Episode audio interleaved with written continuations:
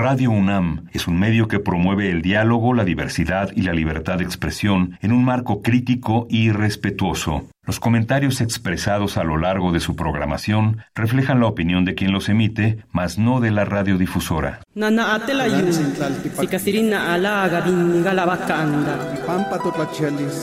Calme Cali, una ventana para asomarnos a un mundo culturalmente diverso.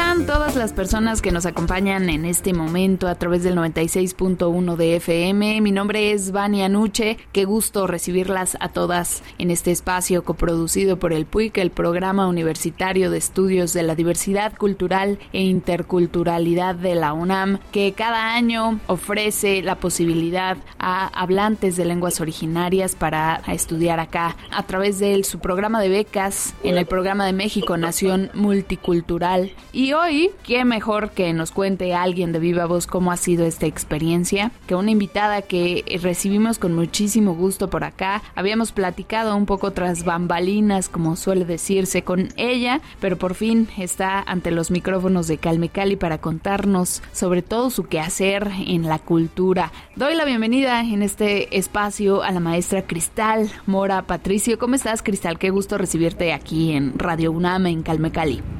Eh.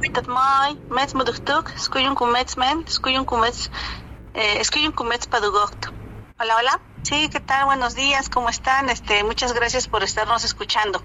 Muchísimas gracias, Cristal, por tomarnos la llamada y por volver por acá. Quisiera comenzar justamente hablando de cómo fue tu experiencia en particular con este sistema de becas del PUIC, cómo llegaste, cómo lo conociste, ¿no? Digo, sigue vigente, lo hemos sabido desde hace muchos años ya eh, han apoyado a distintos estudiantes en sus distintas ambiciones, ¿no? Eh, de estudios. Entonces, en tu caso, ¿cómo fue el conocimiento de este sistema de becas? Estudiaste eh, comunicación, ¿no? Eh, comunicación, bueno, ciencias de la comunicación con un enfoque hacia la comunicación política. ¿Y cómo te enteraste? A ver, cuéntanos. Sí, pues mira, yo ya estaba en la Facultad de Ciencias Políticas eh, de la UNAM en tercer semestre cuando eh, caminando por los pasillos vi una vi la convocatoria vi desplegada ahí en un cartel la convocatoria. Me llamó mucho la atención y enseguida tomé empecé a tomar todos los datos que, que, se ocupaban ahí para poder este tener la beca. Y fíjate que fue en un momento súper crucial en mi vida porque eh, yo estaba pasando por una crisis de, este, de exceso de trabajo, porque yo desde los 11 años trabajé y estudié. Entonces, este, siempre, eh, digamos, había sido como normal, este, digamos, más o menos bueno, pero ya con el, la presión de estar en la UNAM, el nivel de, de este, que te imponen los mismos compañeros con un ritmo altísimo y todo, entonces, yo ya no pude, yo digamos, este, tuve una crisis este, de ansiedad por tanto estrés, ¿no? Por el estrés de llevar las materias, de además este, estar solventando mi, mi, mi estudio con trabajo. Yo primero entré a trabajar en una taquería, este, los mijes tienen, son como muy famosos con las taquerías Ayuk. Entonces yo estuve trabajando desde los 11 años hasta los 16 años en una taquería como mesera y posteriormente entré a trabajar en una tienda de, este, de, estas este, de autoservicio como demostradora. Estuve ahí como tres cuatro años. Luego fui cajera. Entonces siempre estuve como buscando cómo hacerle para solventar los, los gastos para poder estudiar. Y una de las indicaciones que me da el doctor es tienes que elegir o sigues estudiando o sigues trabajando pero estar en este ritmo en este nivel de estrés ya no puedes porque o sea, te, te, vas a hacer, te vas a afectar de manera pues prácticamente permanente, me dijo, ¿no? Estaba yo en estos meses en los que estaba yo viendo cómo le iba a hacer porque yo necesito, yo, eh, o sea, la, la decisión era que no iba a dejar de estudiar, entonces estaba yo viendo cómo solventar y justo llega esta beca. Entonces fue maravillosa para mí, fue como una respuesta del universo, de este, de las energías que llegó en el, en el momento, o sea, siempre la había necesitado, pero llegó en el momento en el que más lo necesitaba realmente. Y yo fui la segunda generación, o sea que eh, un, eh, digamos, cuando yo iba en primer semestre, arrancó la primera generación pero yo no me enteré, no vi, no vi este, la, la difusión. Entonces, este, yo iba en tercer semestre, me entero y eh, este, fui de la segunda generación y pues fue simplemente este, buenísimo porque me permitió por primera vez en la vida eh, dedicarme a solo ser estudiante, ¿no? Una cosa que pues este completamente nueva para mí y, sí sentir la diferencia de, de, enfocarte solo a los estudios y no estar dividiendo el tiempo, ¿no? Sin duda. Claro que sí, quienes lo hayan hecho eh, sabrán perfectamente, ¿no? Eh, pues el desgaste físico y mental, ¿no? A veces incluso emocional que implica estar trabajando y a la vez estar estudiando, ¿no? Lo hemos hecho muchas personas en el mundo y lo entendemos perfectamente. Entonces, sin duda, reconocemos el valor, ¿no? De este sistema de becas. Ya lo han escuchado en voz de la propia Cristal Mora. Nos dice, pues sí, me hizo un paro, ¿no? Me ayudó porque me, me permitió dedicarme al a mi carrera, a las ciencias de la comunicación, particularmente la comunicación política. Quisiera que hablemos un poco de eso porque sé que actualmente te dedicas más, ¿no? A la gestión cultural, pero quisiera saber de dónde surgió este interés particular sobre la comunicación política, digamos como un primer punto y en consecuencia, pues cómo das ese brinco a la gestión cultural. Ah, sí, mira, este, yo desde como los 15 años empecé a participar en eh, organizaciones de, de, la comunidad mía, que yo soy de San Pedro y San Pablo Ayutla, eh, con organizaciones que, en la Ciudad de México eh, intentaban hacer cosas para la misma comunidad. Pues desde ahí fueron como mis primeros este intereses, mi participación, siempre he sido muy inquieta, muy este inquieta en la vida pública, ¿no? Entonces, este iba y venía de la comunidad, tuve varios cargos, este pero sí me daba cuenta que pues la deficiencia era no tener el conocimiento y no saber el lenguaje de las instituciones, ¿no? O sea, siempre hacíamos un montón de esfuerzos y casi nunca nos quedábamos con ningún proyecto o este muy muy muy poquitas cosas este iban avanzando. Entonces yo desde ahí me di cuenta que necesitaba aprender ese lenguaje de, de los otros, ¿no? El lenguaje de la, digamos, del gobierno, de la burocracia, de las instituciones.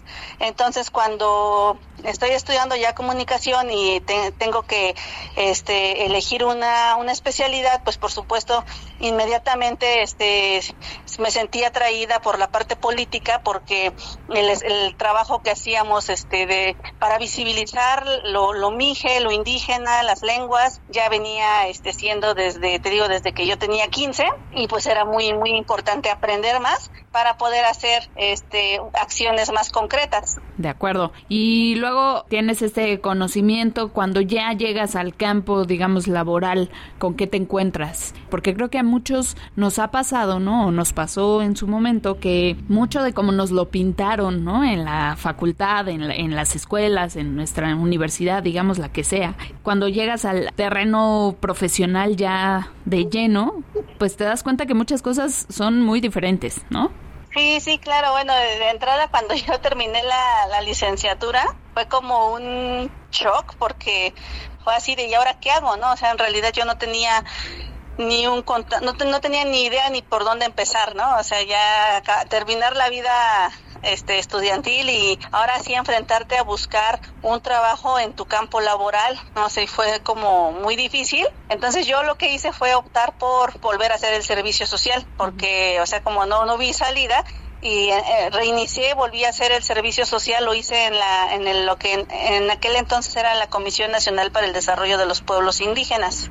De ahí del servicio social hice las prácticas profesionales y me quedé tres años laborando con ellos, pero de forma externa, ¿no? O sea, me, me, me contrataban como por proyectos, este, de forma externa y pues sí, fue un inicio sumamente difícil. Yo creo que en un principio como que no había ni chance de, de analizar de si estaba bien o no, sino simplemente era como encontrar, ¿no? Encontrar este respuestas, encontrar caminos y este fue así como como empecé mi, mi trabajo este, en instituciones, de ahí a la par siempre estuve, seguí ligada a, asociaciones civiles y ya como cuatro o cinco años después de que había terminado la carrera, entré al Instituto Nacional de Lenguas Indígenas. Ahí estuve alrededor de siete, ocho años trabajando y este, ingresé igual este, con un este nivel bajo, pero igual ahí aprendiendo, esforzándome muchísimo. Y, llegué a tener una jefatura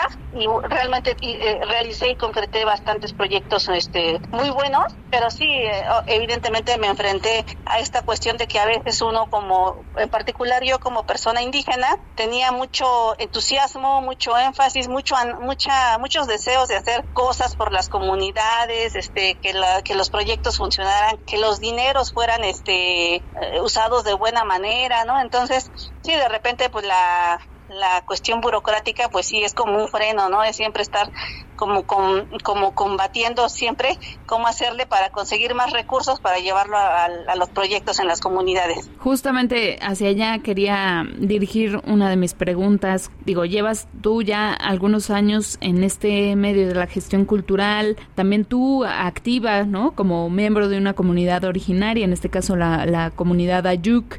¿Has visto algún cambio, obviamente positivo, no? Em, quiero decir, alguna mejora en este, en estos procesos de gestión cultural. Este, han cambiado las cosas desde que tú llegaste. ¿Cómo lo has visto? Eh, perdón, eh, te, referirías como a las instituciones o a la parte de la comunidad? Pues en ambos, porque nos hemos encontrado con opiniones divididas, ¿no? Entonces digo, también me gustaría saber desde tú qué hacer, cómo ha sido la situación. Sabemos que la convivencia, las dinámicas, mejor dicho, con las comunidades suelen ser más orgánicas, ¿no? Son ellos mismos más organizados, tienen una dinámica menos protocolaria, ¿no? O burocrática, como lo suelen ser las institucionales. Entonces, bueno, ¿tú cómo lo has vivido? Creo que tienes estas dos perspectivas, ¿no? Sí, sí, claro. Este, fíjate, mira, ahí es súper interesante eso que preguntas, porque yo como miembro de comunidad indígena y como persona activa en, asociaciones, organizaciones de, este, de pueblos indígenas, no solo Mijes, cuando me ven en institución, este, de pronto creen que yo puedo hacer muchísimas más cosas o las cosas las puedo hacer mucho más rápido pero en realidad este nos encontramos este pues con que yo misma dentro de la institución o dentro, dentro de las instituciones pues hay un montón de reglas de operación este procesos que hay que cubrir y que es como que se vuelve este complicado eh, atender como uno quisiera no este pues a las comunidades no a los grupos este los proyectos que te eh, que te que te van solicitando los, los, mismos compañeros no y de pronto piensan o de, de repente uno recibe la crítica de que pues también uno ya se volvió igual o que uno ya no quiere este apoyar, ¿no? Como cosas. Entonces ah, es mucho la, la gestión, el diálogo de decirles es que este las formas de operación son así, las reglas son así, hay que hacerlo así, ¿no? Entonces este, eso por un lado. Pero ya en la parte Mije, pues la, la comunidad Mije también es súper activa, súper propositiva.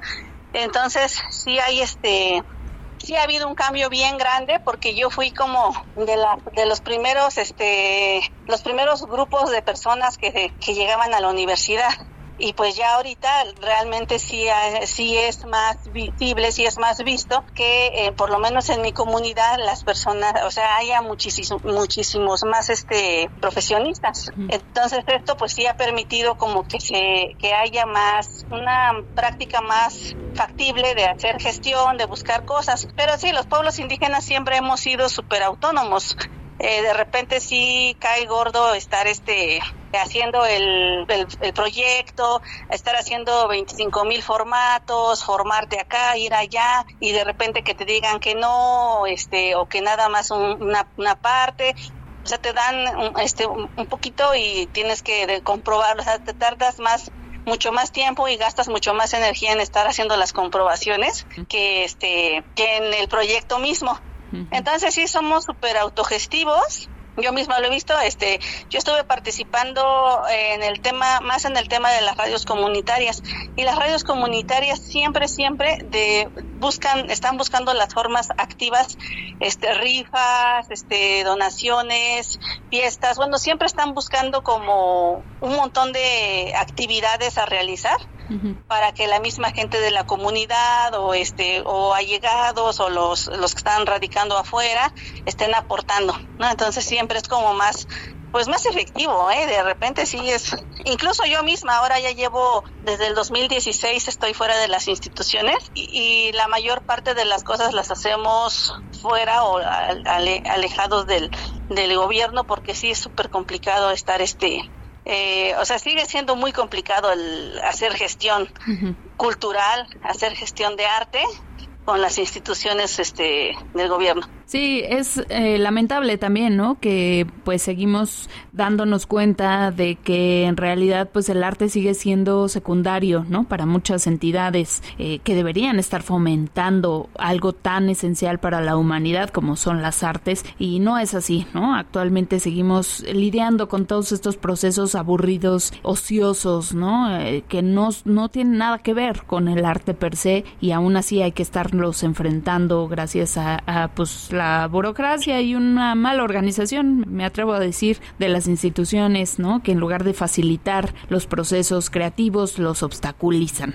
Afortunadamente hay gente que es tenaz, ¿no? Como nuestra invitada aquí, Cristal Mora, que dijo, me va a hacer al lado tantito, ¿no? Y lo voy a hacer de manera pues más independiente y seguiré fomentando el, el arte, ¿no? Eh, sé que trabajas muy de la mano con el artista plástico Filogonio Nashin, a quien recordarán ustedes, nuestros radioescuchas, estuvo hace algunas temporadas en estos micrófonos también, Filo, un abrazo por allá. Conocimos su trabajo que es magnífico, es extraordinario. Dense una vuelta por su Facebook, por supuesto, eh, sus redes sociales. Aquí su coordinadora de comunicación, Cristal Mora, nos puede apoyar también con esas redes sociales. Si quieres aprovechar de una vez el espacio, Cristal. Claro que sí, este, síganos, eh, arroba. Nashin se escribe N-A-X-I-N. En cualquier red, bueno, estamos en Facebook, Twitter, Instagram, eh, hasta TikTok.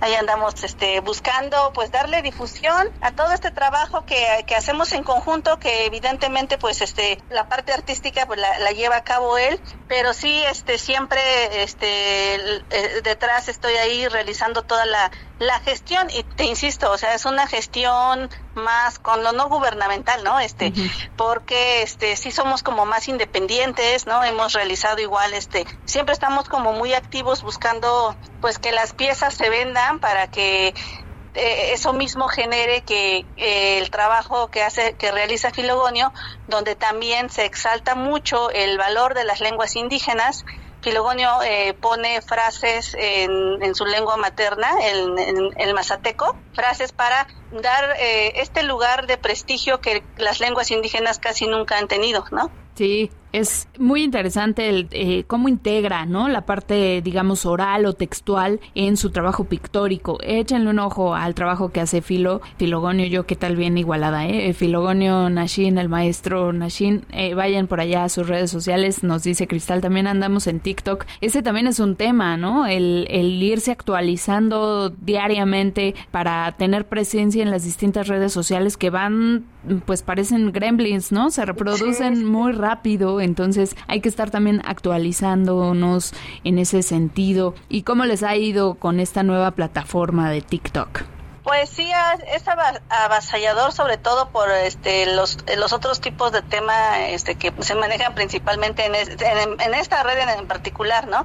Sí. Es más este más orgánica el Facebook, ¿no? Como es que cada cada plataforma como que va dirigida a un cierto público en edad, sobre todo. Entonces TikTok sí es la que más nos cuesta porque además requiere mucha producción, ¿no? Para estar haciendo estar sacando obra, ¿no? Y y de, de pronto pues no eh, frente a los temas que más se manejan en esa red es más complicado. Un reto. Bueno, pues démosle cabida al trabajo de, de, Filo por las redes sociales. Síganos a nosotros hablando de redes sociales. Nosotros, Calmecali no está en TikTok, pero sí está en Twitter. Así que síganlo. Arroba Calmecali, Calmecali se escribe. Calmecali-UNAM. Ahí estamos compartiendo también continuamente muchísimo contenido sobre eh, las culturas originarias, el plurilingüismo. Muy interesantes los contenidos que estamos repartiendo por el Twitter, así que síganos en esa vía. Muchísimas gracias, Cristal. Estamos eh, a pocos minutos de concluir esta entrevista, pero no quiero que te vayas sin antes, obviamente, hablar sobre tu papel como gestora cultural, como mujer gestora cultural.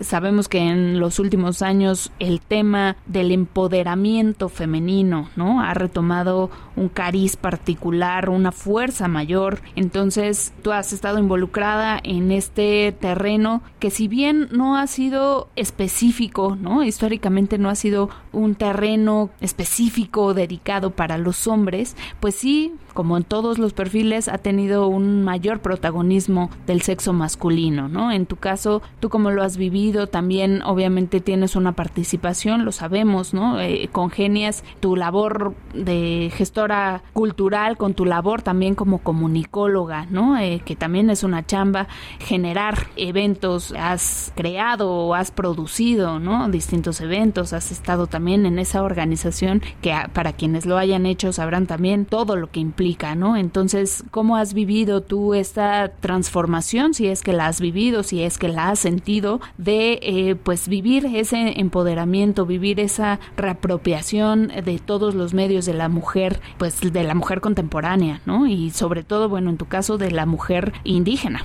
Fíjate que este, pues es como, es súper importante esta parte de, del empoderamiento del trabajo que hacemos las mujeres, porque pues lamentablemente pues, este, pues no ha sido como tan este eh, visible no en, la historia pues en la historia de la humanidad no nada más de este país no este eh, por ejemplo en las comunidades indígenas en la en la, en la comunidad mije en particular pues desde hace muchísimo tiempo hubo una presidenta municipal no las mujeres siempre han tenido participación en la vida comunitaria en las asambleas eh, en los cargos comunitarios, ¿no? Ah, este, desde y yo tengo uso de razón, hay mujeres topiles, ¿no? No, no, no te podría decir si siempre fue así o cómo, cómo ha sido, ¿no? Hay mujeres topiles, hay mujeres, este, secretarias, este, en, en, la, bueno, las secretarias municipales, ¿no? Este, alcaldes, este, eh, digamos como en, en estos estas, este, estos espacios visibles que en, otros eh, puntos es solo para hombres, aquí sí hay una tradición donde las mujeres participan mucho en la vida pública y comunitaria. Y yo creo que eso también a mí me, me dejó siempre como esta pues esta enseñanza no de, de ser una mujer que, que tiene que estar haciendo no siempre he sentido como mucha eh, incluso podría yo llamarlo necesidad, ¿no? De estar, eh, de estar compartiendo lo, lo, poco que sé con los demás, ¿no? Siempre he sentido como esa, este, esa necesidad de, de hacerlo, ¿no? No, no, no nada más como por una, eh, no, no solo, no solo es como para mí o para mi familia, sino es algo que debo de compartir. Y fíjate que ahorita yo me siento muy contenta con este trabajo que estoy realizando al lado de Filogonio porque el, este arte es para todos, ¿no? O sea, en realidad el trabajo que hacemos de la difusión del arte eh, y de, de la presencia de, de, los pueblos indígenas haciendo historia de este país, ¿no? Formando parte este, de la historia de este país y manifestándolo. Es, sí siento que es como un granito de arena que, que aportamos para darle valor ¿no? a, a las raíces, darle un, un, valor mayor a, lo que somos, ¿no? a, nuestro, a, a, nuestro origen, a nuestra raíz indígena y que esto sin duda es lo que le da la fuerza este, a este país para, pues para seguir caminando y para no caminar como perdido, ¿no? Sino caminar con una razón de ser y con como con, con, con un orgullo de ser. De acuerdo.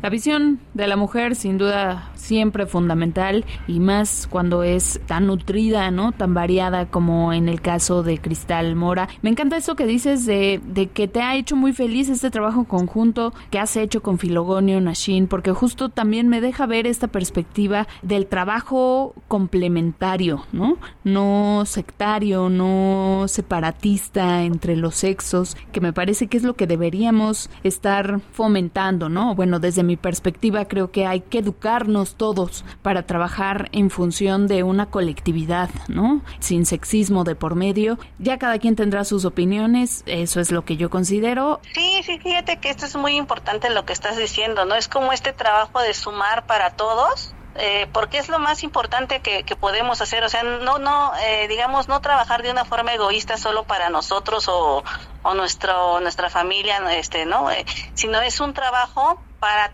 para todos, para que como mexicanos, como país, como grupo social, este, vayamos mejor, estemos mejor, ¿no? Y si en, cambio si nos estamos dividiendo por 25 mil razones que inclusive, ¿no? Que es hombre, es mujer o este es fifi, no es fifi, o sea, todas estas cosas que nos dividen, pues lo único que hacen es que no, este, el trabajo que todos hacemos no se, no, no lo sumemos y no se haga más fuerte y con más potencia y con más energía, pues para que este país esté mucho mejor y con eso todos vamos a estar mucho mejor.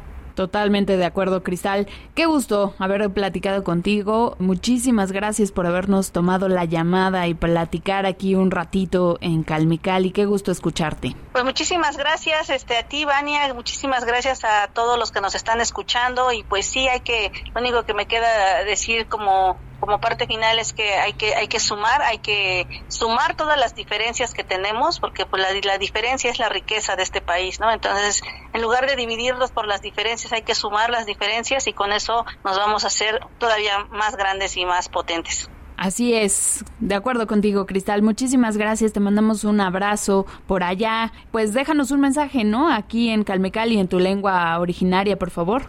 Sí, eh, met muduktuk skuyun kumet padugocht, hana viacton, hana namuk. Pues muchas gracias a todos por habernos escuchado y pues estamos estamos este en comunicación. Seguimos siempre en contacto aquí en Calmecali, ya saben que son sus micrófonos. Gracias a Cristal Mora, gracias al PUIC, al Programa Universitario de Estudios de la Diversidad Cultural e Interculturalidad de la UNAM por su gestión para tener esta entrevista. Eh, gracias sobre todo a todas ustedes, personas que nos escuchan a través del 96.1 de FM. Yo soy Vania Nuche y los espero la siguiente semana en una emisión más aquí en Calmecali. Se quedan con la programación de Radio UNAM. Hasta la próxima.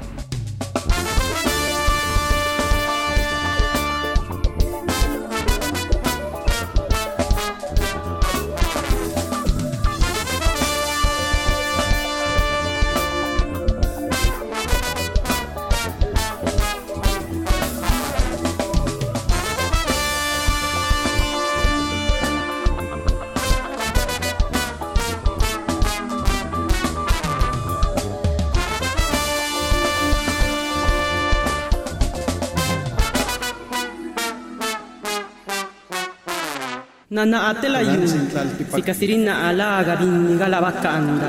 Pampa Calmecali, una ventana para asomarnos a un mundo culturalmente diverso. Producción presentada por el Programa Universitario de Estudios de la Diversidad Cultural e Interculturalidad de la UNAM y Radio UNAM.